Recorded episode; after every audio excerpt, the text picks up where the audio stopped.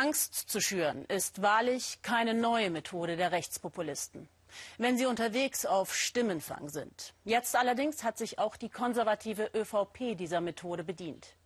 Die rechtspopulistische FPÖ in der Regierung, das hat es bereits einmal gegeben. Von 2000 bis 2005 regierte ÖVP-Kanzler Wolfgang Schüssel mit der Partei Jörg Haiders. Alle anderen 14 EU-Länder reagierten damals prompt und schränkten ihre diplomatischen Beziehungen mit Wien ein, um die österreichische Regierung zu isolieren. Heute sind Rechtspopulisten in ganz Europa im Aufwind. Darko Jakovlevic über Angstwahlkampf und seine Auswirkungen. Sie schießt scharf, um zu üben. Eva Dolletschal, die FPÖ-Unterstützerin, hat einen Waffenschein. In ihrer kleinen Trafik in ihrer Heimatstadt Wien hat sie Angst. Panische Angst, wie sie sagt, machen ihr aggressive Kunden. Deshalb trägt sie hier ganz offen eine geladene Pistole. Ich will nicht abwarten, bis ich abgestochen werde oder erschossen werde. Ich werde mich zur Wehr setzen. Zwei Drittel der, der Kundschaften, die kommen, sind Ausländer. Sie, sie finden keine Österreicher mehr. Ich bin überhaupt für Grenzen dicht machen zu Deutschland, zu allen Herren Ländern und überhaupt der Auflassung der EU.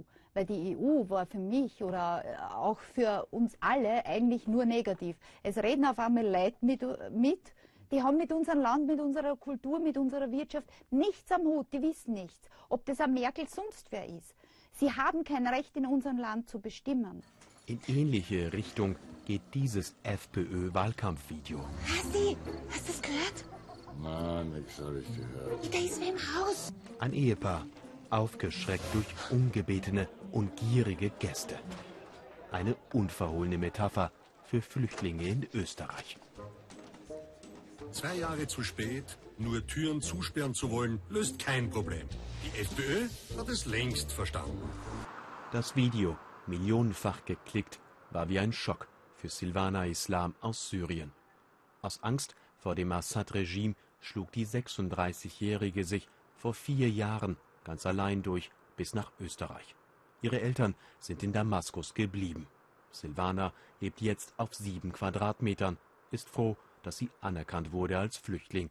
Gleichzeitig ist sie wütend, vor allem auf FPÖ-Chef Strache, und sie sagt es ihm direkt. Herr Strache, bitte stoppen Sie bitte Angst in, der, in den Herzen der Österreichischen zu pflanzen, weil Flüchtlinge keine Monster sind. Vielen Dank. Als Silvanas Botschaft online ging, meldete sich sofort ihre Mutter aus Damaskus, völlig verängstigt.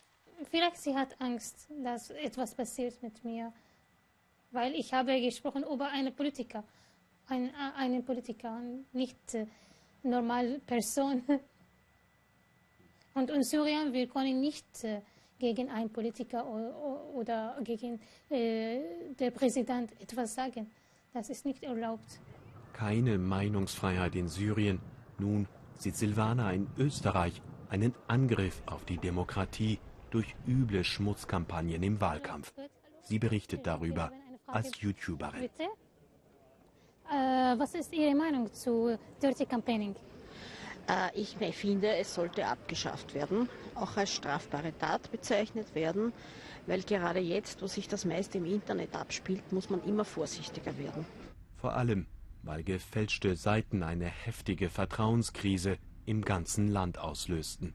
Diese hier sollte den konservativen ÖVP-Kandidaten Sebastian Kurz beschädigen. Es kam heraus, dass ein gewisser Tal Silberstein, Berater der SPÖ, dahinter steckte. Viele offene Fragen. Was wusste SPÖ-Kanzler Christian Kern und war ÖVP-Mann Kurz wirklich nur das Opfer? Jetzt beschäftigt der Skandal die Gerichte. Silvana berichtet darüber auf Arabisch für Flüchtlinge in Österreich. Sie will aufklären, auch über andere Themen wie Integration.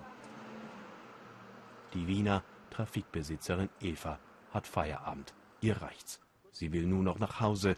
Mit dem Auto fährt sie 25 Minuten. Sie ist weggezogen aus Wien. Ihre Trafik aber hat sie behalten. Doch in Wien leben will sie nie mehr. Es ist laut, es ist schmutzig, die Ängste, weil wo viele laute Leute sind, äh, passiert sehr viel Gewalt. Es ist einfach Chaos pur gewesen. Jetzt wohnt sie mit ihrer Familie in diesem beschaulichen Vorort, ohne Ausländer. Studien zeigen, zwei Drittel aller Österreicher lehnen muslimische Zuwanderer ab. Vorbei die Zeiten, als Österreich im Habsburger Reich eine Vorreiterrolle in Europa hatte im Umgang mit Muslimen. Das sind letztlich äh, Ängste vor einer unsicheren Zukunft. Und da geht es nicht nur um Unsicherheit in Bezug auf Gewalt im öffentlichen Raum, sondern auch im Hinblick auf, auf soziale Absicherung, auf Berufsperspektiven, auf Bildungsperspektiven. Auch nach der Österreich-Wahl will YouTuberin Silvana unbedingt weitermachen mit ihrer Kritik gegen Rechtspopulismus, vor allem solange sie noch in Wien ist. Wenn äh, der Krieg ist, fertig ist in meinem Land, ich gehe zurück. Doch viele Geflüchtete werden auch bleiben. Noch ist nicht absehbar, ob Österreich wieder seine Rolle in Europa zurückgewinnt, als positiver Vorreiter im Umgang mit muslimischen Zuwanderern.